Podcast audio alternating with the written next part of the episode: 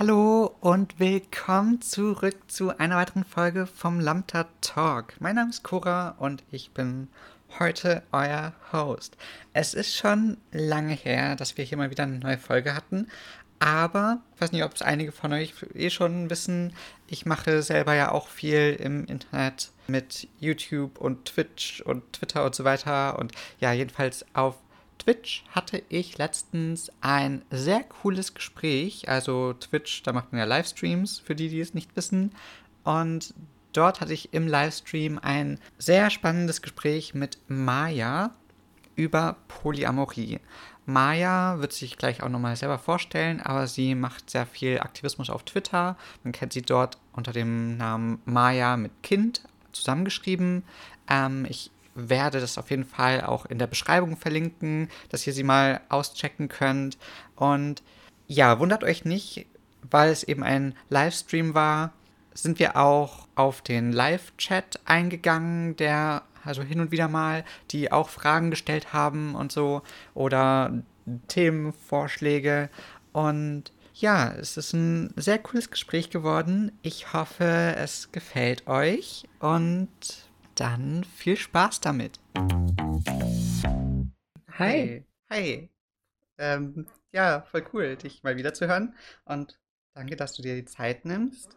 Sehr gerne. Ich freue mich hier zu sein und äh, ja, ich hoffe, dass man mich auch im Stream gut hören kann, soweit. Ich äh, ja. habe den Stream jetzt selber ausgemacht, mhm. das Audio, weil äh, ansonsten höre ich mich ja die, eventuell die ganze Zeit selber und äh, das wäre awkward. Ja, genau. Ich wollte eigentlich dazu sagen, wenn Chat irgendwelche Fragen oder Themen hat, können Sie das auch gerne sagen. Ich glaube, ich bin voll überfordert, mit dir zu reden und gleichzeitig auf den Chat zu achten. Deswegen äh, müssen wir mal schauen. Also, ihr dürft natürlich Fragen stellen, aber ich weiß nicht, ob ich das packe, das auch. Cora, du bist auch alleine manchmal irgendwie überfordert, mit mir zu reden. Das ist gar nicht schlimm. Das kenne ich schon. Okay. Ja, gut. to be fair, ich bin meistens überfordert in meinem Leben. Ähm, ich dachte mir, vielleicht willst du, oder können wir erstmal anfangen, dass du dich irgendwie vorstellst für die Leute, die dich noch nicht kennen, wo du ja so famous bist. Gerne. ich bin voll famous, ja.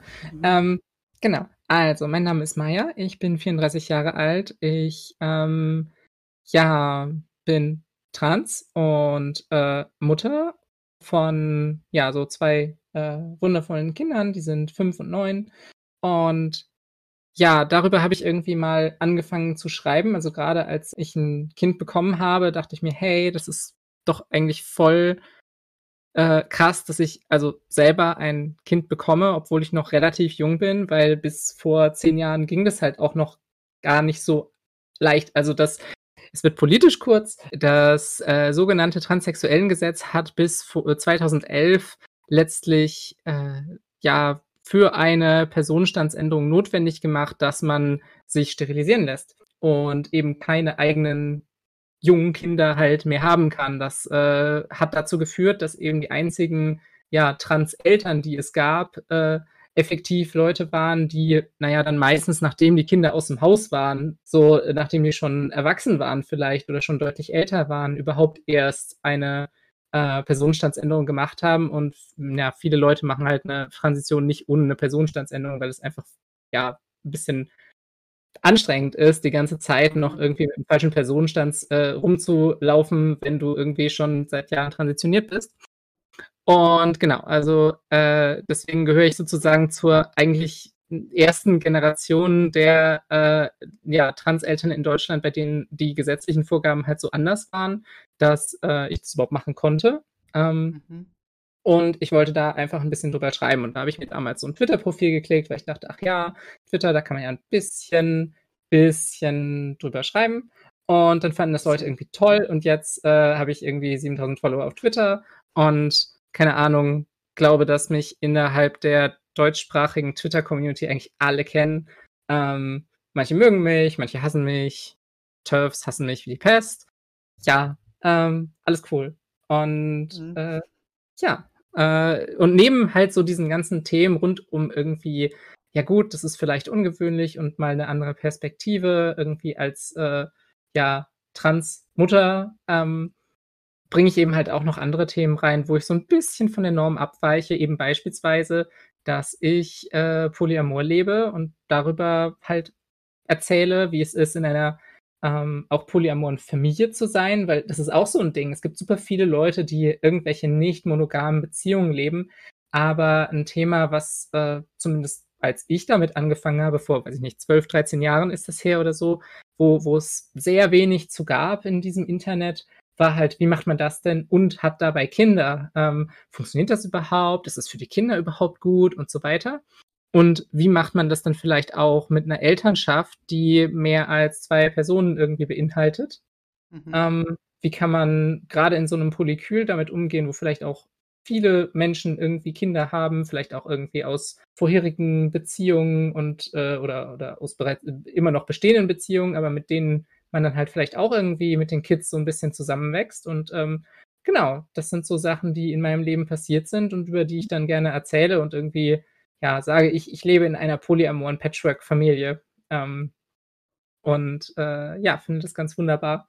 Wie war 'n das bei dir? Wie bist 'n du zu Polyamorie gekommen? Oh, das ist lange her. Ähm, es war so 'ne aus der Not eine Tugend machen Situation letztlich. Also, damals, als ich angefangen habe zu studieren, ähm, war irgendwie so die Situation hatten wir so 'ne so 'ne typische Dreiergeschichte so. Ich und mein bester Kumpel waren irgendwie in, äh, die gleiche Frau, die halt auch unsere Kommilitonin war und, ne, wir haben wir haben alle zusammen, äh, studiert, ähm, Informatik studiert, ja. Also, äh, so es gibt immer dieses Stereotyp, dass so InformatikerInnen irgendwie das mit den Beziehungen nicht raus hätten und so weiter. Ähm, es ist es ist definitiv das Gegenteil. Das ist total wild, äh, was da was da irgendwie abgeht. Ähm, Mhm. ja, ähm, jedenfalls genau, also, es war so ein, äh, das ist ja irgendwie ja, und die genau, die fand halt uns beide halt auch gut. Also, wir waren alle so Best Friends miteinander und waren so: „Hm, das wäre ja schon spannend, irgendwie hier mehr so na ja, mehr zu machen und vielleicht auch irgendwie, äh, na ja, intimer miteinander zu sein“ und so weiter. Und dann war aber natürlich das erst mal so 'ne dramatische Situation, so, keine Ahnung, wenn die beiden zusammenkommen, bin ich traurig, äh, wenn, äh, ich und sie zusammenkommen, ist er traurig und so. Ähm, und das komplett zu lassen, ist halt auch irgendwie scheiße, weil, keine Ahnung, wir hängen eh die ganze Zeit miteinander rum und you know, äh, ja, stoßen uns einander nach, keine Ahnung. Ähm, und dann haben wir so 'n bisschen rumgescherzt tatsächlich erst so: „Ja, wir können ja einfach beide wir können ja einfach so so beide sie daten, oder?“ Es wäre so irgendwie, ne, meinte meinte und also, alle zusammen. Wir haben das jetzt nicht untereinander ausgemacht, so, ja, äh, sie hatte da schon auch mitzureden natürlich. Und sie fand diese Idee halt auch irgendwie, ähm, dann gut und, äh, dann war das halt irgendwann kein Scherz mehr, sondern wir haben das dann halt tatsächlich irgendwie gemacht. Und es war super cool und gleichzeitig auch super messy, weil, ja, so so denkt euch ein „I have no idea what I'm doing“ Meme. Ähm, ich ich hatte also, wir hatten alle 3 keine Ahnung, was wir so wirklich tun, haben dann versucht, so 'n bisschen so uns über Internet-Communities zu informieren. Aber vor, äh, 12 Jahren, 13 Jahren gab's halt auch einfach viel, viel weniger Material dazu. Also, das hat sich massiv geändert in der Zeit tatsächlich. Da da, ja, wussten wir erst mal quasi so gar nichts, wie wir das gut machen und haben uns irgendwie so durchgewurstelt und es gab auch viel Drama und irgendwie viele Tränen und so weiter alles. Und genau, ich, ähm, bin mit den beiden jetzt nicht mehr close inzwischen so, aber, ähm, es war trotzdem total gut, weil's mich, ähm, ja, irgendwie in das Thema reingebracht hat und ich dabei halt auch gemerkt habe: „Ja, das finde ich tatsächlich ziemlich cool.“ Meine allererste meine allererste, ähm ich hatte eine monogame Beziehung in meinem Leben davor, 4 Jahre lang, ja, so I tried, I tried. Ähm, und die ist tatsächlich daran kaputtgegangen, dass ich, äh, offen darüber geredet habe: „Hey, da ist noch irgendwie so so eine Person und ich glaube, dass ich da irgendwie so Feelings für habe.“ Und ich dachte so: „Hey, wenn das so meine Beziehung ist“ also, ich habe klargemacht, so: „Ja, ich werde daran nach nicht irgendwas handeln, wir werden nicht irgendwie rumvögeln, irgendwas.“ Und es war einfach nur so 'n: „Hey, ich rede doch mit der mit meiner Partnerin darüber, ähm, was in mir emotional vorgeht.“ Mhm. Das fand die nur leider nicht so gut. Die wollte das gar nicht hören, dass ich irgendwie noch in wen anders verschossen bin und wollte auch damit nicht umgehen und hat das irgendwie dann sehr als, ähm, ja, Zeichen gesehen, dass irgendwie unsere Beziehung so nichts mehr wert ist, ich sie nicht mehr richtig liebe oder irgendwas. Und es war alles überhaupt nicht der Fall. Mhm. Und den Mist wollte ich definitiv nicht wiederholen. Das weil ich also, ich ich verknall mich halt in Leute. Ich glaube, viele Leute verknallen sich halt in Leute. Die Frage ist halt, wie sie wie sie damit umgehen so. Und man muss dann ja auch nicht direkt Polyamor werden, aber, ähm, na ja, jedenfalls sollte es ja möglich sein, das zu bequatschen, ohne dass man direkt nur wegen des wegen eines Gefühls irgendwie, über das man ehrlich spricht, ja? Ehrlichkeit dachte ich, wäre wichtig in Beziehungen, aber ich war halt auch 'n bisschen naiv, glaube ich, wie das funktioniert. Ähm, ja. Ah, krass. Also, genau. Ja, das ist so was, ich oft von monogamen Leuten höre, dass das ja dass das irgendwie so 'n No-Go ist. Einfach nur einfach nur 'n Crush auf 'ne andere Person zu haben, weil du bist ja monogam, muss ja die eine Person, die einzige Person in deinem Leben sein. Finde ich auch wild, dass man da nicht drüber reden kann. Also, das einfach nur das anzusprechen, dass das das, äh, irgendwie beendet. Es tut mir leid. Ja. Ich bin zu leise. Oh. Ähm, ich kann mich gerne lauter machen. Ah, ich bin zu laut. Ich kann mich gerne runterregeln, wenn das Ich irgendwie kann auch Maya ein bisschen leiser machen. You're silencing me. Ja. Ich habe grad schon im Chat gesehen, so, dass dass jemand erzählt hat, äh, letzte lange Beziehung wurde mir ständig unterstellt, ich würde die beste Freundin daten wollen, weil ich mich gut mit ihr verstehe. Ja, das ist halt auch voll so 'n Ding. Also, ich glaube, dass so die also, ich habe schon, bevor ich überhaupt 'ne Beziehung hatte mit irgendwie 12, 13 oder so, das voll nicht gecheckt, ehrlich gesagt. So, ich habe habe Leute, die schon Beziehungen hatten, gefragt, so: „Was ist 'n eigentlich jetzt der Unterschied zwischen 'ner richtig tiefen Freundschaft und halt 'ner Beziehung?“ Und die Leute waren extrem verwirrt davon, dass ich diese Frage stelle, also, die meisten davon. Manche haben dann halt gesagt: „Ja, halt Sex so“, aber ansonsten war das irgendwie ich meine, klar, das sind dann irgendwie pubertierende Kids waren wir alle so, ne? Wir wir hatten noch nicht unbedingt 'n Plan vom Leben. Ich würde auch heutzutage sagen, es gibt da vielleicht durchaus irgendwie Unterschiede, die man daran sehen kann, halt wie sehr man also, wie sehr man sich halt irgendwie im Leben haben will vielleicht oder so, aber es ist halt auch sehr individuell.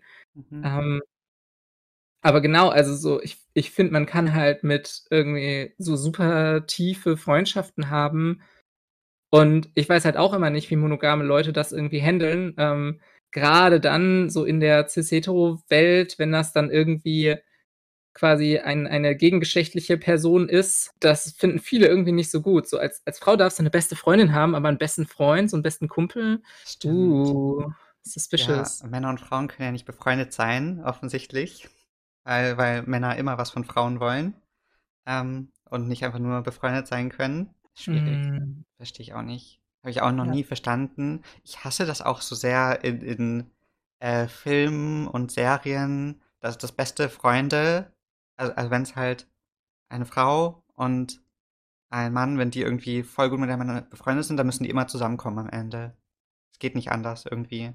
Die können nicht einfach nur befreundet sein. Ja, genau. Ähm, ich glaube, dass auch Polyamorie sehr viel verbreiteter in queeren Communities ist, ähm, die ich sich sowieso ja schon so 'n bisschen Gedanken machen über: „Na ja, ich weiche eh irgendwie von irgendeiner Norm ab und wie laufen denn hier so irgendwie Dinge und, äh, ich ich durchbreche ja sowieso die heterosexuelle Matrix“, wie wie ich glaube, Judith Butler hat das so, äh, genannt. Kann sein, ja. Ähm, ja. Ähm, und genau, ich ich überlege mir das eh halt alles neu. Also, kann ich halt den Punkt vielleicht auch neu überlegen und vielleicht ist der halt auch einfach cooler für mich, das anders zu machen. Und ich will jetzt auch keine monogamen Beziehungen dissen, so das, äh, no so wollt ihr äh, ich finde es tatsächlich aber interessant, das kann ich erzähle ich auch immer gerne, ähm, dass 'ne super häufige Reaktion auf irgendwie ein: „Hey, ich bin Poly“, so, äh, von Leuten ist, grade von Cis-Hets ist: „Ah, das ist ja cool. Oh, ich glaube, das könnte ich nicht.“ Mhm.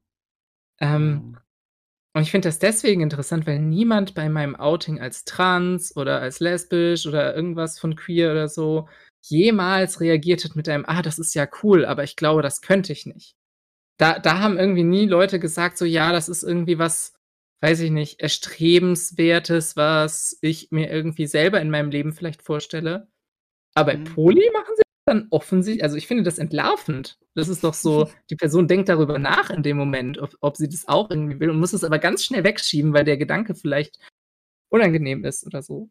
Stimmt. Wobei ich das aber tatsächlich auch bei meinem Trans-Coming-out hatte, dass mir da auch eine gesagt hatte: „Boah, das könnte ich ja nicht“ oder so. Ach echt? Ja. Okay. Wo ich mir auch dachte: „Ja, du musst es ja auch nicht, wenn du cis bist.“ Ja. Aber, ähm, ja, aber das stimmt. Das war auch so also, ich habe jetzt mit so 'n paar Leuten in meinem Umfeld auch schon drüber geredet, dass halt grade Poly ein Thema ist, das mich beschäftigt.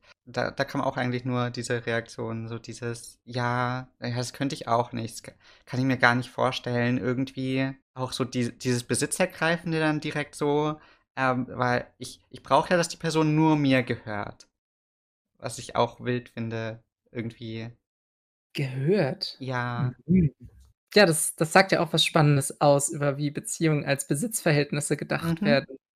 Was ich natürlich nicht allen Mono-Leuten unterstellen möchte, auf keinen Fall, aber, ähm, gesellschaftlich tun wir das, glaube ich, sehr, dass, Voll. ähm ich meine, früher war das ja tatsächlich auch so. Also, das ist ja, äh, nicht lange her, Mhm. dass, ähm, Beziehungen oder gerade auch, ähm, verheiratet sein letztlich eine Art Besitzverhältnis angezeigt hat, könnte man sagen, ähm, ein sehr patriarchales Besitzverhältnis. Ich weiß, es war nicht alles daran nur das, aber ja, äh, ich ich denke, es ist kein Zufall, dass sich das so durch die Sprache trägt. Mhm.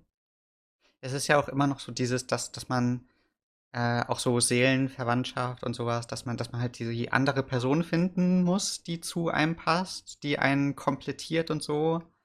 Auch so dieses, äh, 2 Herzhälften, die dann zusammenfinden und so 'n Zeug. Also, auch letztens wieder so Pärchen-Tattoos gesehen, äh, von Leuten, die Schlüssel und Schlüsselloch sind und lauter so 'n Zeug. Also, müssen halt immer 2 Sachen sein, die irgendwie zusammenpassen. Also, viele denken ja irgendwie bei Polyamorie dann, dass das den anderen Beziehungen was wegnimmt. Das ist halt natürlich weil man kann ja nur so und so viel Liebe empfinden und wenn du eine Person halt oder halt nicht nur eine Person liebst, dann nimmt das da natürlich die Liebe weg oder so, was ja auch irgendwie Schwachsinn ist. Ja, also, natürlich kann ich mir vorstellen, das nimmt halt dann Zeit weg, die man vielleicht sonst miteinander verbringen würde, aber ich mache einfach 5 Schloss-Tattoos, ja. Genau, das ist 'ne coole Idee. Ähm, ich finde es halt auch ganz interessant, weil, ähm, in monogamen Beziehungen gibt es ja auch durchaus, äh, Menschen, die, na ja, zum Beispiel Hobbys haben, ja, und zum Beispiel so 'n Was? bisschen mit ihrer Ballettschule oder ihrem Fußballverein oder so was verheiratet sind, Mhm. effektiv. Das Ähm. Aber das ist irgendwie okay, weil und nicht bedrohlich, weil es nimmt halt eben nichts es ist halt nichts sozusagen Äquivalentes. Es ist nicht so das, was, ja, irgendwie da etwas, was ich auch habe, ist. So, vielleicht habe ich gar keinen Bock auf Fußball und dann ist ja cool, wenn die Person das mit dem Fußball mit irgendwie den anderen Leuten macht, ja, ähm, und nicht mit mir und ich mich damit nicht herumschlagen muss. Und tatsächlich ist es ganz spannend, dass viele polyamore Menschen das so ähnlich beschreiben, so: „Hey, ich habe finde es voll gut, dass ihr zusammen ins Museum geht oder eine Sprache lernt oder irgendwas, weil ich habe da überhaupt keinen Bock dazu.“ Und es fühlt sich vielleicht auch so 'n bisschen komisch an im ersten Moment, so nach dem Motto: „Uh, du machst mit einer Beziehungsperson etwas, was ich gar nicht machen möchte.“ Okay, ich bin jetzt nicht so richtig eifersüchtig, weil ich will das ja nicht machen, aber irgendwie ist es trotzdem so ein: „Uh, und ich bin nicht gut genug und ich bin nicht genug“ oder so was. Aber, äh, alle Menschen haben ja verschiedene Facetten und niemand ist irgendwie einfach nur die bessere Version von jemand anderem. Also, Mhm. da da glaube ich halt nicht dran und, äh, ja, deswegen glaube ich, kann man das kann man das auch ganz gut so sehen, so: „Ach ja, ich habe so ich habe so wie so 'ne Art wie so 'ne Art Superheldinnen-Team.“ Das sind so meine Partnerpersonen, die alle so ihre eigenen Superkräfte haben oder so, vielleicht. Ja, es ist ja auch irgendwie nur bei so romantischen Beziehungen, dass man da nur die eine Person haben darf und bei anderen allen anderen Beziehungsformen ist ja also, mit Freundschaften ist ja klar, dass du nicht nur eine Person hast, mit der du befreundet bist oder dass du nicht nur ein Kind lieben kannst, das du hast, dass du beide Elternteile lieben kannst, dass du alle Geschwister, die du hast, lieben kannst und so. Und und dass das nix von diesen Beziehungen wegnimmt. Mhm. Ich finde aber auch das spannend, wenn man wenn man über Liebe redet. Was ist denn überhaupt Liebe? Jetzt werden wir jetzt philosophisch, aber was ist denn was ist denn überhaupt Liebe? Das ist eine gute Frage. Erinnerst du dich daran, was ich dir bei unserem nächtlichen Spaziergang in München darüber erzählt habe? Jein. Also, ich erinnere mich, dass wir dieses Gespräch hatten, aber ich weiß nicht mehr genau, was du gesagt hast. Ähm, ich habe da, äh, was davon erzählt von von einem also, es gibt verschiedene Definitionen von Liebe so. Und ich finde es auch ein ganz cooles Ding, weil ich glaube, keine dieser Definitionen fasst alles, was Liebe effektiv ist, weil es einfach so ein krasser Begriff ist, der ganz unterschiedlich benutzt wird, aber doch irgendwie immer ähnlich benutzt wird. Das ist Mhm. irgendwie so ein ganz spannender Begriff. Ich vergleiche den gerne mit dem Begriff von Geschlecht, weil ich glaube, dass auch Geschlecht so ein Begriff ist, so dass Leute unter dem, ne, was ist eine Frau, was ist ein Mann, was sind nicht-binäre Menschen oder so, immer so ein bisschen was Unterschiedliches Unterschiedliches verstehen. Aber ja, es gibt auch irgendwie einen gemeinsamen Nenner dabei oder äh, Mhm. zumindest große Überschneidungen, ja? Man kann sich nicht gesamtgesellschaftlich auf einen gemeinsamen Nenner vielleicht einigen oder so, ähm, wo alle zustimmen. Ähm, und das kann man bei Liebe auch nicht. Ähm, ne, wird man auch nie. Also, es wird immer Leute geben, die sagen: „Ja, Liebe ist nur dann, wenn du wirklich nur eine Person da begehrst“, zum Beispiel. Ich war übrigens eine dieser Personen. Ich habe mit 16 Mal im Internet ganz übel mit einer Person gestritten, die poly war und ich war halt irgendwie in meiner Mono-Beziehung relativ frisch und war so: „Ja“ also, ich hielt mich für absolut so super weise und so weiter und gesagt: „Nein, das, was du da machst, das ist überhaupt gar keine richtige Liebe. Nein, nein.“ Ähm, Ausgerechnet ja. du. Ja, ausgerechnet ich. Also, es, Ja. äh es gibt Lernprozesse. Ja, erlaub jungen Menschen ihre Lernprozesse. Ja. Genau, und bei Liebe ist es halt wirklich auch so, es gibt ganz verschiedene Definitionen, die uns jeweils irgendwie was Unterschiedliches darüber sagen. Und ich finde es auch cool, dass, äh, dieses Thema irgendwie seit Jahrtausenden von, äh, Jahren Jahrtausenden, einfach Jahrtausenden, ähm, schon Menschen beschäftigt und die irgendwie Sachen darüber schreiben und es auch kulturell unterschiedlich ist und so weiter alles. Und ich mag aber dann natürlich schon so 'n paar spezifische, ähm, Liebesdefinitionen. Ja, also die die da bin ich einfach Fan von. Es gibt halt also so die einen sagen ja irgendwie, dass Liebe einfach 'n Gefühl ist, so, dass man für jemanden empfindet und so. Ähm, und ja, das das ist, glaube ich, viele Leute, die das so die das so sehen. Aber es gibt einen, ähm, amerikanischen, äh, Psychotherapeuten, Psychiater, der irgendwie 'n äh, mehrere Bücher geschrieben hat, unter anderem das Buch „The Road Less Traveled“. Ähm, der heißt Scott Peck und der hat die, ähm, die Liebesdefinition gegeben. Hm, ich lese sie grade mal vor. Ähm, Love love is the will to extend oneself for the purpose of nurturing one's own or another's spiritual growth. Mhm. Love is as love does. Love is an act of will, namely both an intention and an action. Will also implies choice. We do not have to love. We choose to love. Ich versuche das mal grob zu übersetzen oder in das heutige weil das hat er irgendwie, glaube ich, in 60er Jahren oder so geschrieben, ja? Also, ähm, Liebe ist der Wille, sich selbst irgendwie zu verausgaben, um das Wachstum von sich selbst das wäre dann so Selbstliebe so, ähm, oder von einer anderen Person, ähm, um dieses Wachstum irgendwie zu befördern. Und was Wachstum ist, da geht's dann viel da drum, ähm, er nennt das Spiritual Growth, für ihn hat das auch 'n spirituellen Aspekt, aber es geht auch einfach darum, so, ja, quasi, dass Menschen so die, ähm, keine Ahnung, die beste Version ihrer selbst werden können oder dass sie dass sie halt irgendwie weiterkommen, dass ihnen nicht einfach nur gut geht, ja, weil das kannst du mit Drogen ja auch und das hilft dir aber wahrscheinlich nicht, die beste Version deiner selbst zu werden, so, äh, mit ja, ähm Ja, wahrscheinlich. so, ähm also, vielleicht in manchen Fällen schon, keine Ahnung, aber, äh, wäre ich wäre ich zumindest vorsichtig mit. Mhm. Sondern ja, es geht irgendwie darum, äh, einander beim Wachsen zu helfen, so. Ähm, und Liebe ist eben eine Handlung. Es ist gar kein Gefühl. Es ist 'ne Handlung, für die ich mich entscheiden kann. Ich entscheide mich, wem ich beim Wachstum helfen möchte. Ähm, und es es ist auch Arbeit, ja? Es ist irgendwie 'ne manchmal echt harte Arbeit, die äh, wo du was reinsteckst, um, ja, jemanden zu beflügeln, um jemanden beim Wachsen zu helfen und so weiter. Hm, s grade seit ich 'n Kind habe, verstehe ich diese Definition also, die kenne ich schon sehr lange.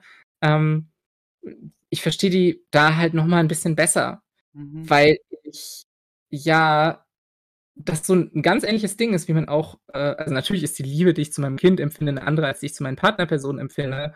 Aber in diesem Punkt ist es das Gleiche. Ich möchte ja, dass mein Kind, ähm, irgendwie dem möchte ich ja beim Wachsen helfen. Ja, dem äh, das möchte ich nicht erziehen und irgendwie in 'ne bestimmte Richtung so, sondern, äh, ich möchte einfach, dass es gut wachsen und gedeihen kann.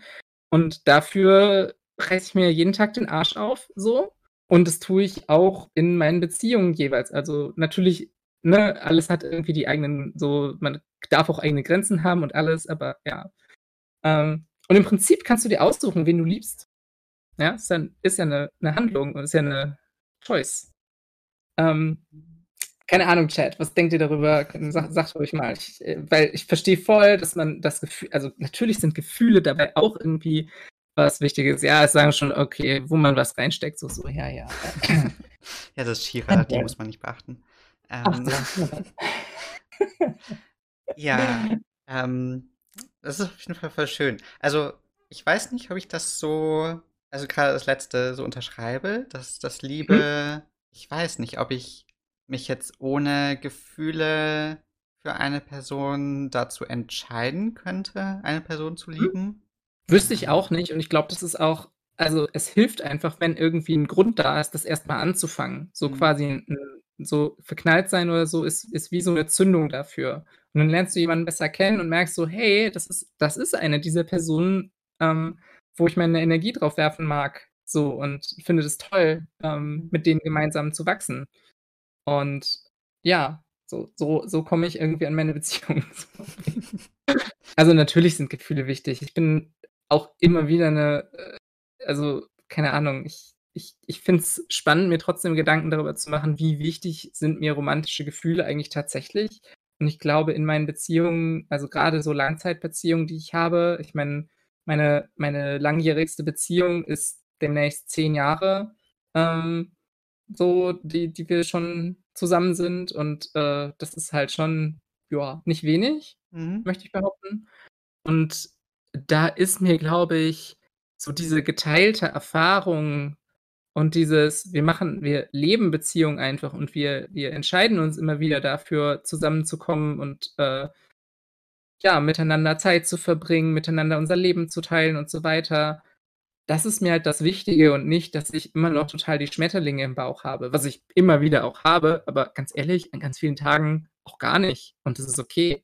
Ja, klar. Also, ich denke, so von dem, was ich gehört habe, kann kann das selber irgendwie nicht so beurteilen, aber ja, dass dass halt grade diese Verliebtheitsgefühle einfach nur am Anfang da sind und danach nicht mehr so wirklich. Also, was ich schon oft eher gehört habe, dass also, am Anfang ist es halt Verliebtsein oder so und Liebe ist dann die Entscheidung, dann doch weiter zusammen zu bleiben und das Leben zusammen zu gestalten und so. Ja. Was ist für dich Liebe? Hast du 'ne Definition? Äh Keine Ahnung. So die Frage, ob ich eine Person schon mal so wirklich geliebt habe? I don't know. Schwierig. Mhm. Tja, du bist ja auch noch jung. So jung auch nicht. Ach ja. Äh, vielleicht ist dir 'ne andere Liebesdefinition, die ich letztens auch irgendwie hatte und die ich auch mochte, ähm, vielleicht versöhnlicher, wo wir uns näher drauf, äh, einigen können. Ähm, und zwar habe ich letztens ein Buch gelesen von Nils Pickert, äh, das heißt „LebenskomplizInnen“.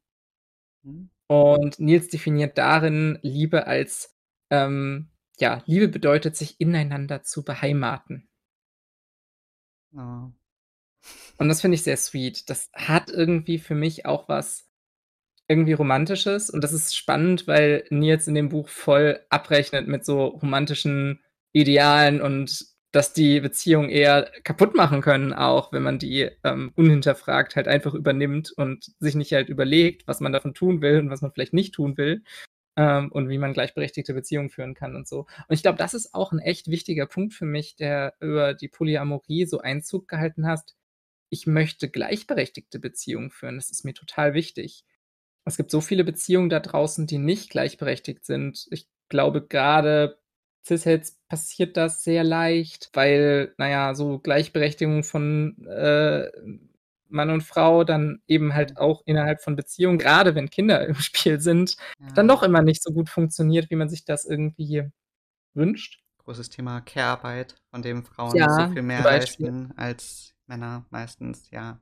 Ja, jetzt haben wir eine total kontroverse Meinung da. Ich wollte das nicht einfach überscrollen oder so was. Ähm, jemand schreibt, äh: „Meiner Meinung nach ist Poly einfach nur egoistisch, eigennützig und für Personen, die keine Verpflichtungen eingehen wollen, beziehungsweise keine gesunden Beziehungen führen können, weil bei vielen Transpersonen eh kein normales Ver Ver äh, Verständnis für zwischenmenschliche Beziehungen besteht, sind halt auch entsprechend viele Poly.“ Also, erst mal Wow. wow. Äh, neben dem Schock. Verkauf. Aber das Witzige ist, man kann, ähm, halt auch sehr deutlich sehen, dass es nicht stimmt. Also, ähm, ich bin Beispiel dafür. Ich habe total viele Langzeitbeziehungen. Also, meine Beziehungen dauern auch in der Regel sehr lange und sind unglaublich verbindliche Beziehungen. Ähm, es sind Beziehungen, in denen, ja, einfach nur diese Exklusivität, die meist ja auch nur so 'ne sexuelle oder vielleicht auch emotionale Exklusivität ist, ähm, eben nicht herrscht und bei denen ich sozusagen weniger Regeln aufstelle für meine Partnerperson und die umgekehrt für mich und sagen: „Hey, mach du mal dein Ding. Ähm, ich habe da großes Vertrauen.“ Und, äh, ja, äh, Verpflichtungen habe ich in diesen Beziehungen natürlich. Ich bin ja auch Mutter, auch das ist 'ne super krasse Verpflichtung und ich habe auch mit Menschen also, ich trage mit Menschen gemeinsam Verantwortung für Kinder. Das ist 'ne riesige Verpflichtung, was sich Menschen gar nicht vorstellen können oft, die die diese Verpflichtung nicht haben. Mhm. Ähm, wirklich so verantwortlich zu sein für einen kleinen Menschen, der ganz am Anfang so wirklich nichts kann, ja? Und so, das das ist einfach super krass und, äh, also, da, ähm da ich ich bin da sehr demütig geworden, als ich am Anfang echt auch das Gefühl hatte: „Wa wie wie tut man das?“ und so. Ähm, und ich finde grade sehr gesund an den Beziehungen, ähm, die dass wir halt über viele Sachen einfach explizit kommunizieren, die also, wie wollen wir diese Beziehung gestalten? Soll es so aussehen? Soll es so aussehen? Wollen wir uns irgendwie ganz häufig sehen oder telefonieren wir halt einfach einmal in die Woche und sehen uns manchmal irgendwie einmal im Monat oder so vielleicht so, ähm, für 'n paar Tage. Das ist ja auch so eine Art von Beziehung und ich habe aber auch Leute, die ich im Alltag einfach je fast jeden Tag oder jeden 2. Tag irgendwie sehe.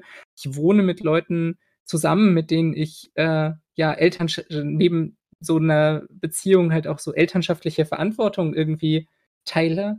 Und ja, ich empfinde das so, dass das sehr viel Arbeit ist definitiv, das das hinzubekommen.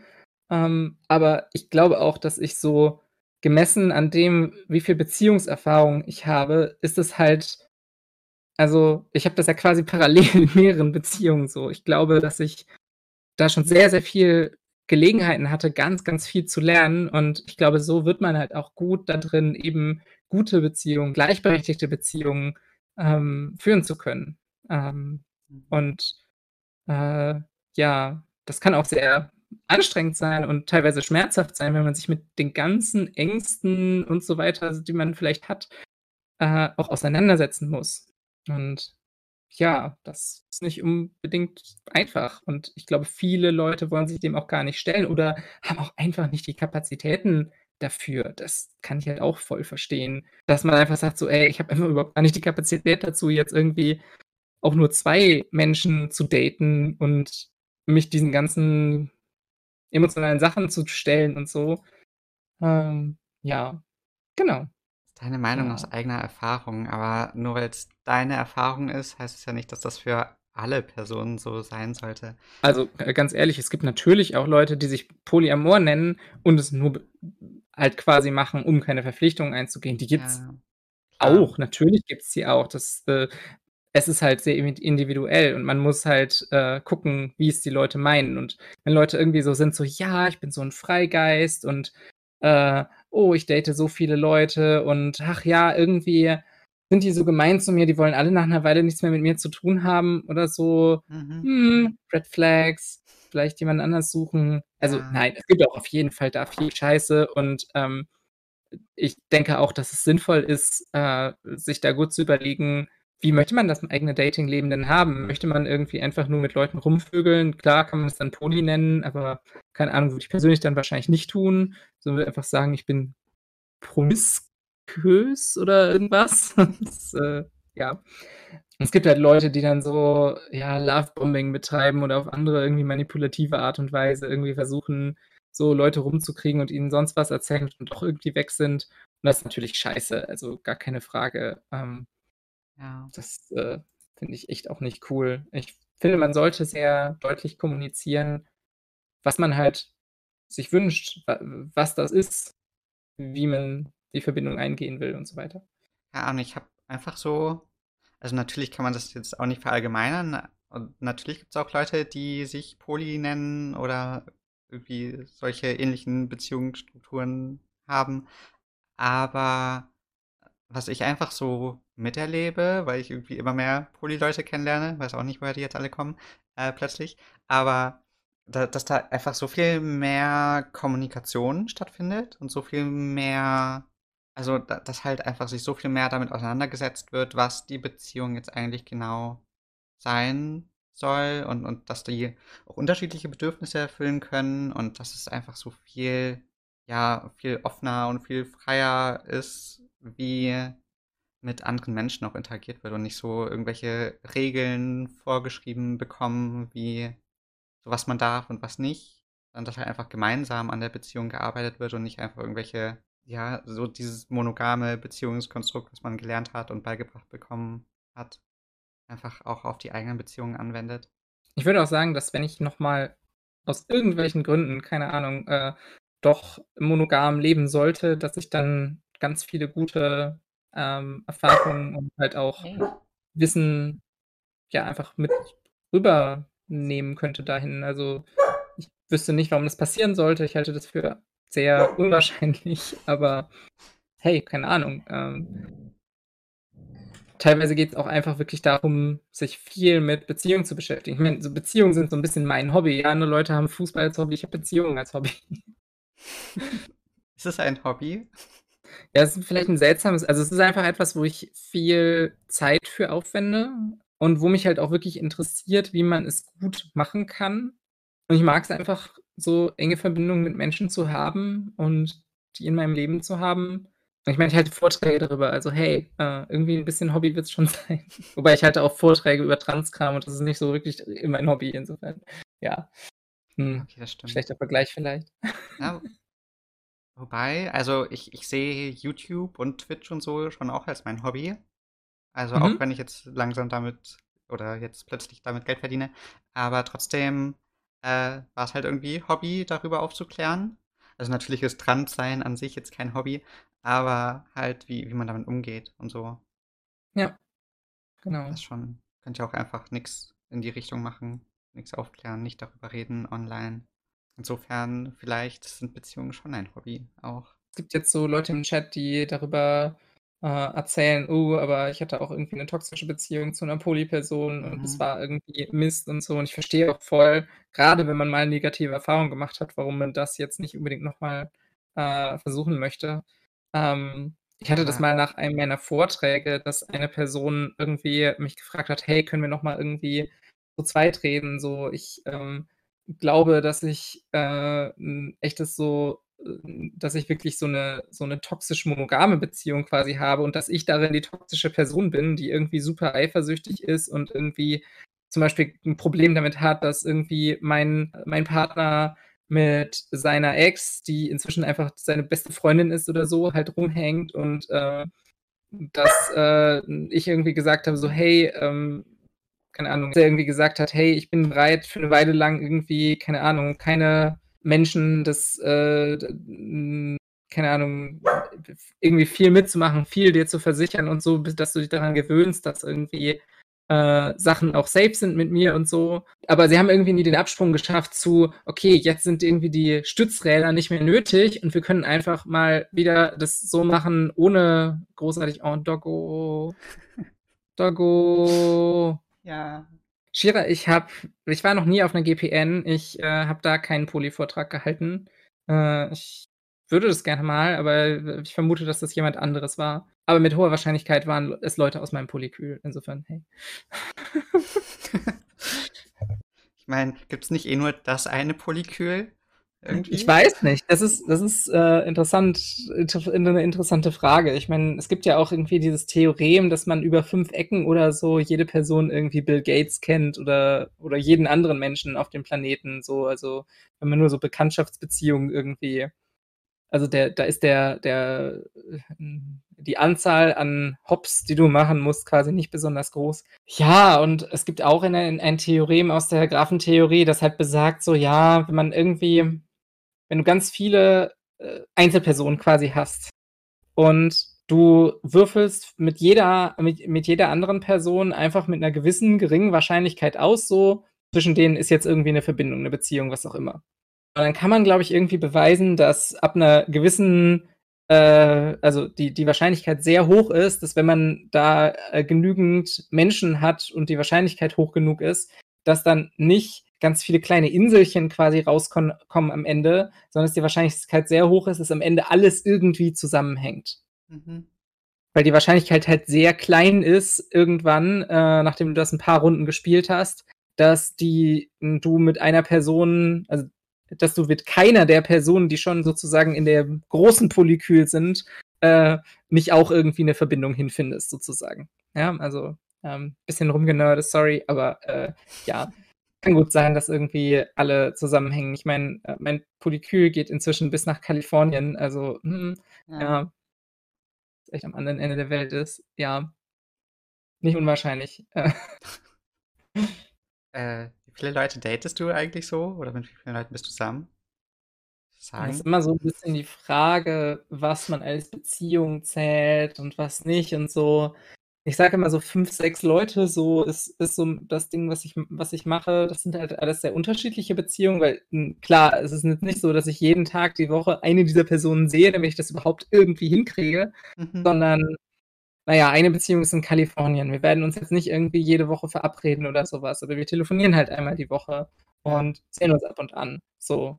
Und ich freue mich sehr äh, auf in ein paar Wochen, wenn ich da irgendwie mal Besuch aus Kalifornien bekomme, dann irgendwie für zehn Tage und yay. Ähm, das ist doch cool. Aber ansonsten ist es halt was anderes. Es ist halt eine extreme Fernbeziehung so.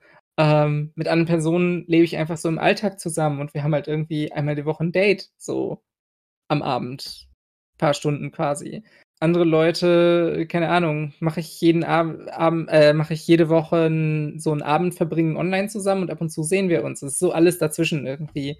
Und ähm, ein paar Leute, weiß ich nicht, es gibt irgendwie jemanden, ähm, den ich relativ neu date und äh, die, genau, die, die wohnt halt irgendwie auch in Berlin und die sehe ich halt irgendwie jetzt alle paar Wochen, I guess. Mhm. Hat auch nichts dagegen, wenn ich das wenn ich das irgendwie jede Woche hinkriegen würde, glaube ich inzwischen, aber äh, so wie es kommt halt, so wie es gerade in den Alltag passt, weil ich ja auch ganz viel jonglieren muss. Neben irgendwie Beziehungen ist da halt auch noch so eine Familie mit so Kindern, die auch irgendwie jeweils Dinge wollen und so.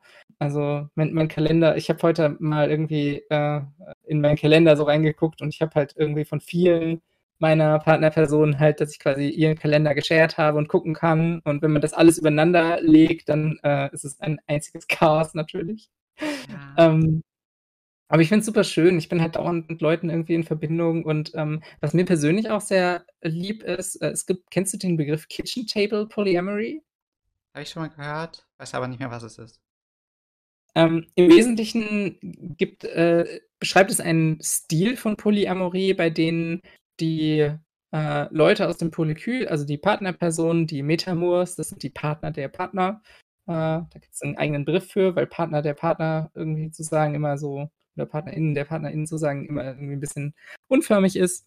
Bei denen quasi die Metamors oder weitere Leute aus dem Polykül sich halt irgendwie am Küchentisch, beim Frühstück irgendwie begegnen können und es cool ist. So, also, und das ist in meinem Polykül ähm, bei den Leuten, die so um mich rum nah sind, überwiegend der Fall, dass sie halt sagen so, ja, ähm, das sind halt auch super nette Leute, die du so um dich versammelst und ähm, ich mag irgendwie gerne deine anderen Partnerpersonen kennenlernen und mit denen auch mal rumhängen, wenn sich die Gelegenheit ergibt.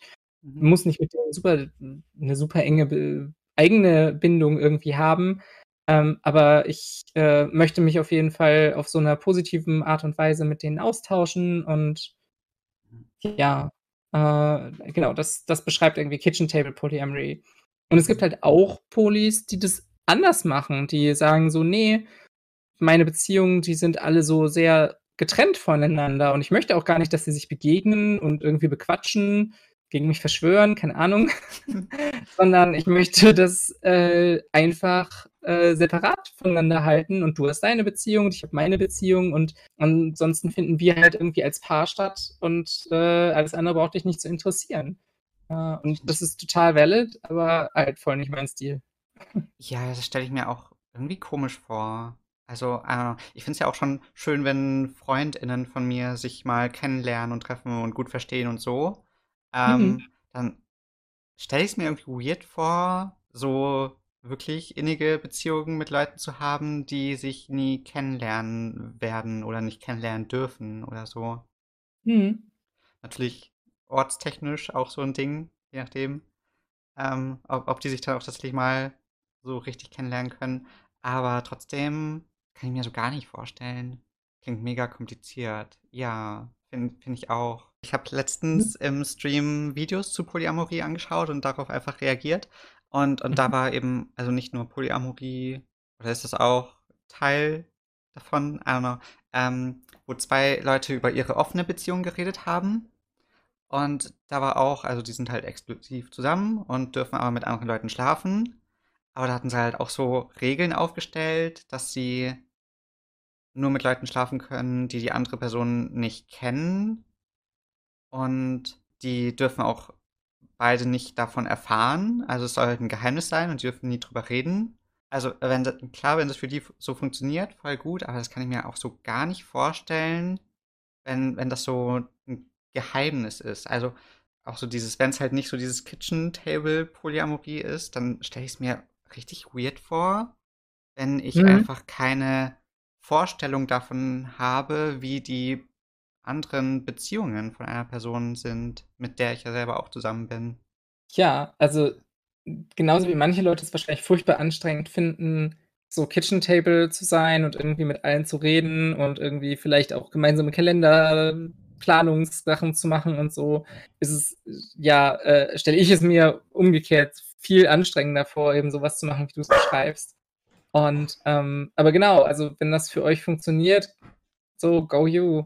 Ähm, ich könnte das voll ah, jetzt sage ich das mal, ich könnte das ja nicht. Aber ich finde es auch nicht erstrebenswert, tatsächlich. Ich finde, es, äh, ist einfach überhaupt nicht mein Ding. Ähm, und darüber hinaus wäre es mir zu anstrengend. Ähm, weil ich möchte mit meinen Partnerpersonen ja auch über coole Dates zum Beispiel reden. So, das finde ich 'n total coolen Aspekt. So, du hast irgendwie du hast Partnerpersonen, die ja auch irgendwie dir einfach voll nahe Menschen sind und mit denen kannst du halt teilen, wenn du grade irgendwie 'n coolen neuen Menschen kennengelernt hast und wie die Dates da waren und so weiter. Und, ähm, für mich ist das zumindest eine Sache, die oft dann halt auch so dieses Schmetterlinge im Bauch so stärker wiederholt, weil ich mich irgendwie mit einer Partnerperson über eine andere, vielleicht bald Partnerperson oder so freuen kann, ähm, oder über eine andere Partnerperson freuen kann und das ist irgendwie so was schön Verbindendes und das mag ich total. Das das macht auch Schmetterlinge im Bauch so, ja. Mhm. Ja. Gerade wieder die Überlegung, wie viel ich erzählen kann. Ähm, also ich, ich hatte das schon auch, dass ich halt dann irgendwie mit einer Person, dass das da was war. Mehr sage ich einfach nicht. Ähm, und, und dass ich da halt dann irgendwie so voll aufgeladen mit Gefühlen ähm, zur nächsten Person gekommen bin und das dann einfach so, das einfach voll schön, das dann das halt auch mit der anderen Person zu teilen und ich weiß nicht, so die Gefühle direkt weiterzugeben irgendwie. Mhm.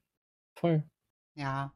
Ja, das fand ich auch tatsächlich schön in so also, als ich diese Situation zum allerersten Mal hatte, war ich total aufgeregt, weil ich so dachte so: „Boah“ „verdammt, ich glaube, ich bin irgendwie, ne, in jemanden anders noch verknallt und na ja, das letzte Mal war halt sehr beschissen gelaufen, wie ich vorhin erzählt habe, so, aber das war halt 'ne monogame Beziehung.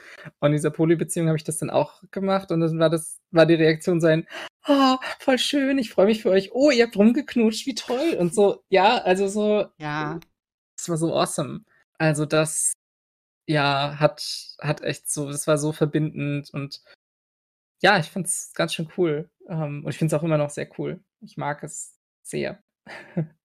Auch einfach schön. Sorry, ich lese gerade ein bisschen auch den Chat. Gott, Aufmerksamkeitsspanne. Ich wollte eigentlich schauen, was ich nur, mir noch aufgeschrieben hatte. Also, weiß nicht, ob du das erzählen willst, aber es würde mich irgendwie interessieren. So, wie ist das so mit deiner Familie und Polyamorie? Also mit Eltern oder so? Wie gehen die damit um? Oder war das krasser Schock oder sowas? Also, als ich anfangs davon erzählt hatte, war's, äh, glaube ich, schon so, dass sie sehr skeptisch waren. Aber ich glaube, das lag daran, dass sie mir meine Unsicherheit mit dem Thema total, äh, angesehen haben. Meine meine Eltern und ich haben 'ne sehr, äh, enge Beziehung und ja, die die haben, glaube ich, gespürt, dass ich selber bei allem, was ich daran cool fand, halt auch voll unsicher war. Und ich habe dann früher so also ganz am Anfang dann so Sachen gemacht wie: „Ja, das ist ja eh alles viel besser als Mono und eh viel“ ne, so einfach so versucht, das so 'n bisschen zu überhöhen, um gegen meine eigene Unsicherheit anzukämpfen. Mhm. Und das haben die halt gespürt, denke ich mal, und also, haben sie mir später gesagt und, ähm, dann, äh, ja, selber halt auch, äh, gesagt, ja, äh, „Hey, nicht, dass du dich da irgendwie vergaloppierst oder so“ und, ähm, ja, und auch immer so diese Frage: „Ja, was ist mit Kindern da?“ und so. Und ich glaube, da waren sie schon so 'n bisschen skeptisch, aber sie haben halt mich halt auch immer supported, also in allem letztlich. Äh, meine Eltern sind so Leute, die sind so: „Ja, wenn du happy bist, dann so egal, was du tust, so, dann, äh, we are happy for you“, so. Ähm, und du findest da so dein eigenes Leben und, äh, musst dann nicht irgendwie unseren Maßstäben gerecht werden. Ähm, genau, und ich glaube, meine Mutter findet eh alles cool, was ich mache. Äh, also, die guckt auch ab und an, was ich irgendwie so auf Twitter schreibe oder was meine Partnerpersonen auf Mhm. Twitter schreiben oder was für meine Partnerpersonen für Erotik-Stories schreiben. Es ist 'n bisschen weird an der Stelle. Aber ist halt Ja. auch so. Aber ja, aber aber, äh, weil sie halt neugierig ist, nicht weil sie das weil die ne, weil sie weil sie einfach dass es 'n cooles Ding ist, so, ähm, halt darüber mitbekommen zu können: „Hey, was“ so, wir sind ja la äh, lange von zu Hause ausgezogen so. Also, ich habe noch 'n Bruder und, äh, so: „Was machen meine Kids denn in diesem Internet?“ Ich glaube, dass das einfach sehr ja, ist so ist so die Art und Weise, das zu wertschätzen von meiner Mom. Und mein Vater ist weniger neugierig und hat da halt auch einfach so seine eigenen Einstellungen dazu und so. Und, äh, ja, aber hat irgendwie kein Problem damit und sieht halt vor allem auch, dass, äh also beide sehen, dass ich damit happy bin und sagen mir manchmal, ich soll mir nicht irgendwie zu viel so also quasi es nicht übertreiben, dass ich zu viel mir, ähm, weiß nicht, auflaste in dem Sinne. Also, dass ich vielleicht ermahnen sie mich halt auch so 'n bisschen da dran: „Hey, du hast da halt immer noch so verantwortungsvolle, äh, Beziehungen, äh, die die du führen willst da. Und guck halt, dass du dich nicht zu breit verteilst sozusagen. Guck, dass du das auch wirklich händeln kannst, dass du da dass dir das nicht irgendwie über den Kopf wächst.“ Das kam mal früher so. Und Mhm. inzwischen haben sie gemerkt, ich kriege das immer irgendwie hin. Also aber das war zwischenzeitlich mal dachte ich so: „Ja, 2 Personen daten ist schon irgendwie echt viel.“ Und dann dachte ich: „3 Personen daten ist schon echt viel und mehr schaffe ich auf keinen Fall.“ Und, äh, na ja, wie das so wie das dann so geht. Ich bin dann halt doch irgendwie nicht so, dass ich sage: „Ja, jetzt kann ich halt niemanden mehr date“ also, inzwischen bin ich schon manchmal so, dass ich sage: „Ja, glaube, ich brauche nicht unbedingt jetzt noch nach Dates suchen.“ Aber dann fragen mich Leute nach Dates und dann date ich halt doch wieder und ja, ja, na ja. Schlimm. Irgendwie irgendwie, äh, deichselt sich das hin. Ne, aber eigentlich ging's eben darum, wie meine Eltern das so finden und Mhm. ich, ähm ich glaube, grade bei den Kindern hatten sie halt auch, ähm, ja, 'ne gewisse Skepsis so, wie das für die Kids wird. Mhm. Aber was sie dann gemerkt haben, ist, dass es saucool ist. Also, dass wir echt auch viele Vorteile haben dadurch, dass wir halt nicht nur zweit sind, weil zu zweit. Kinder haben also alleine Kinder haben ist mega anstrengend, aber zu zweit Kinder haben ist auch scheißanstrengend. Mhm. Und 'n Support-Netz zu haben, und das ist das n so der Nahteil des Polyküls halt bei uns auf jeden Fall. Das ist einfach Gold wert, wenn du 'n wenn du 'n Kind hast, äh, wenn du wenn du für Kinder Verantwortung irgendwie übernimmst. Und, äh, alle meine Partnerpersonen haben das halt auch irgendwie unterstützt. Äh, das ist, äh, ja, super. Schön. Ja. Ja. Das stimmt. So, wenn ich an. Also, Eltern, gerade von jungen Kindern, sind eh immer alle total K.O. Immer gefühlt, alle, die ich kenne. Ich merke das schon auch bei Leuten, dass da halt einfach mehr. Das ist natürlich cool, wenn einfach mehr Erwachsene für ein Kind da sein können und man sich da gegenseitig unterstützen kann. Eben, also mit ähm, einer, äh, ja, meiner, meiner Partnerperson wohne ich halt auch sehr nah beieinander. Jetzt nicht irgendwie um die Ecke, aber schon so Fahrraddistanz jedenfalls, so eine geringe. Mhm. Und äh, wir haben halt öfter, dass wir so die Kinder zusammenschmeißen und dann, ähm, ja, hoppeln da irgendwie fünf, manchmal sechs, je nachdem, wenn noch irgendwie von anderer Seite noch jemand mit Kind dazukommt oder sowas, Kinder da so durch, durchs Wohnzimmer und ähm, sind unfassbar cute miteinander, halt auch irgendwie große Altersspanne von so, zwischen denen sind dann irgendwie so weiß nicht, vier, fünf Jahre so, so, so grob äh, über diesen Zeitraum erstreckt. So alles dazwischen. Und ähm, das klappt aber. Also es ist natürlich laut, aber es ist halt auch mega schön. Und wir können halt auch oft Lösungen finden und oft halt auch ja, miteinander organisieren. Zum Beispiel, dass ich jetzt gerade hier im Stream bin und ich hatte, ich hatte vorher, das kann ich euch ja jetzt mal äh, den, den Leuten, die zuschauen, äh, erzählen. Ich hatte vorher so gesagt, so ja, ich äh, eigentlich passt mir das schon gut mit Mittwochabend-Stream, aber ich äh, habe halt irgendwie, bin alleine zu Hause und habe Kinderverantwortung und mh, hm, ich muss halt eventuell zwischendrin mal spontan weg und äh, wenn das Kind irgendwas will, weil das hat natürlich Priorität.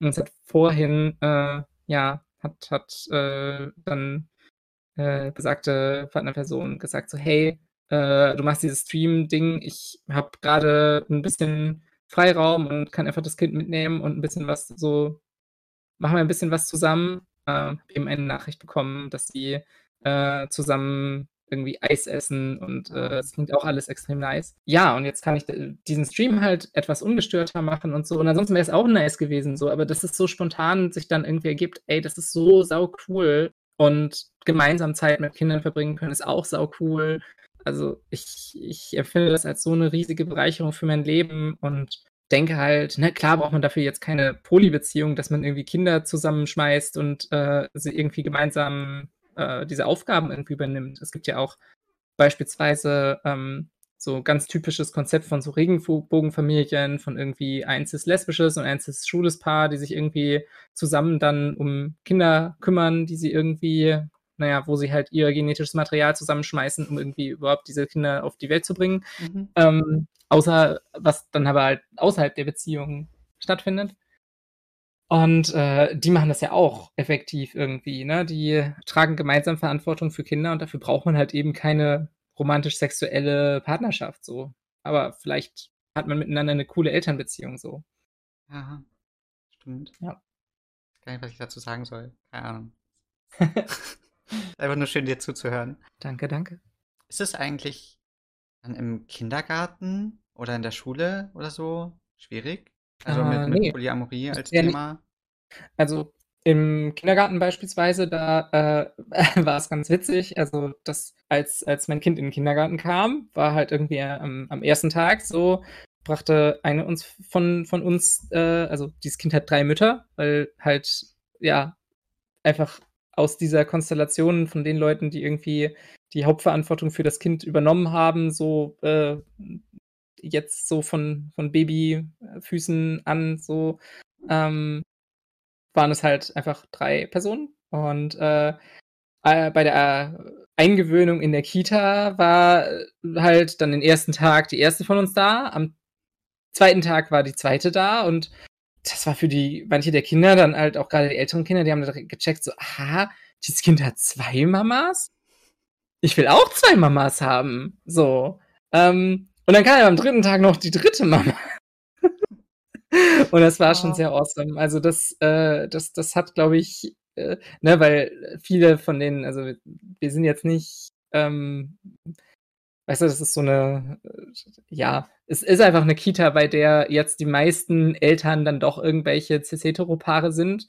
Und ähm, da ist es halt so, auch oft natürlich in so einer klassischen äh, Mama kümmert sich mehr um die Kinder, Papa kümmert sich mehr ums Arbeiten Konstellation. Mhm. Und da bedeutet, 2 Mamas haben oder gar 3 Mamas haben, halt sozusagen dreimal Personen zu haben, die sich um einen kümmern. Und ich meine, das ist bei uns auch so, weil wir alle, äh, ne, da irgendwie Verantwortung für das Kind übernommen haben, aber auch kinderfreie Zeiten halt hatten.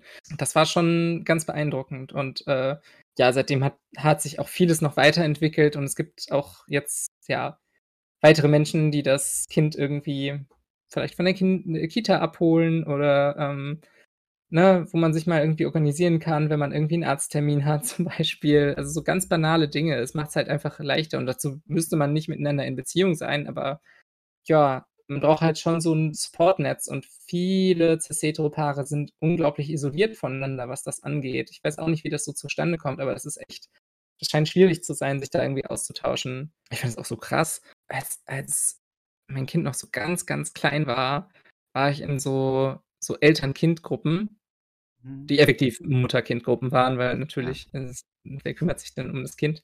Natürlich. Ähm, also, ja, Krab Krabbelgruppe oder so. Mhm. Und fast alle haben dann irgendwie das das war so die die Kinder waren alle so unge ungefähr 1 Jahr alt.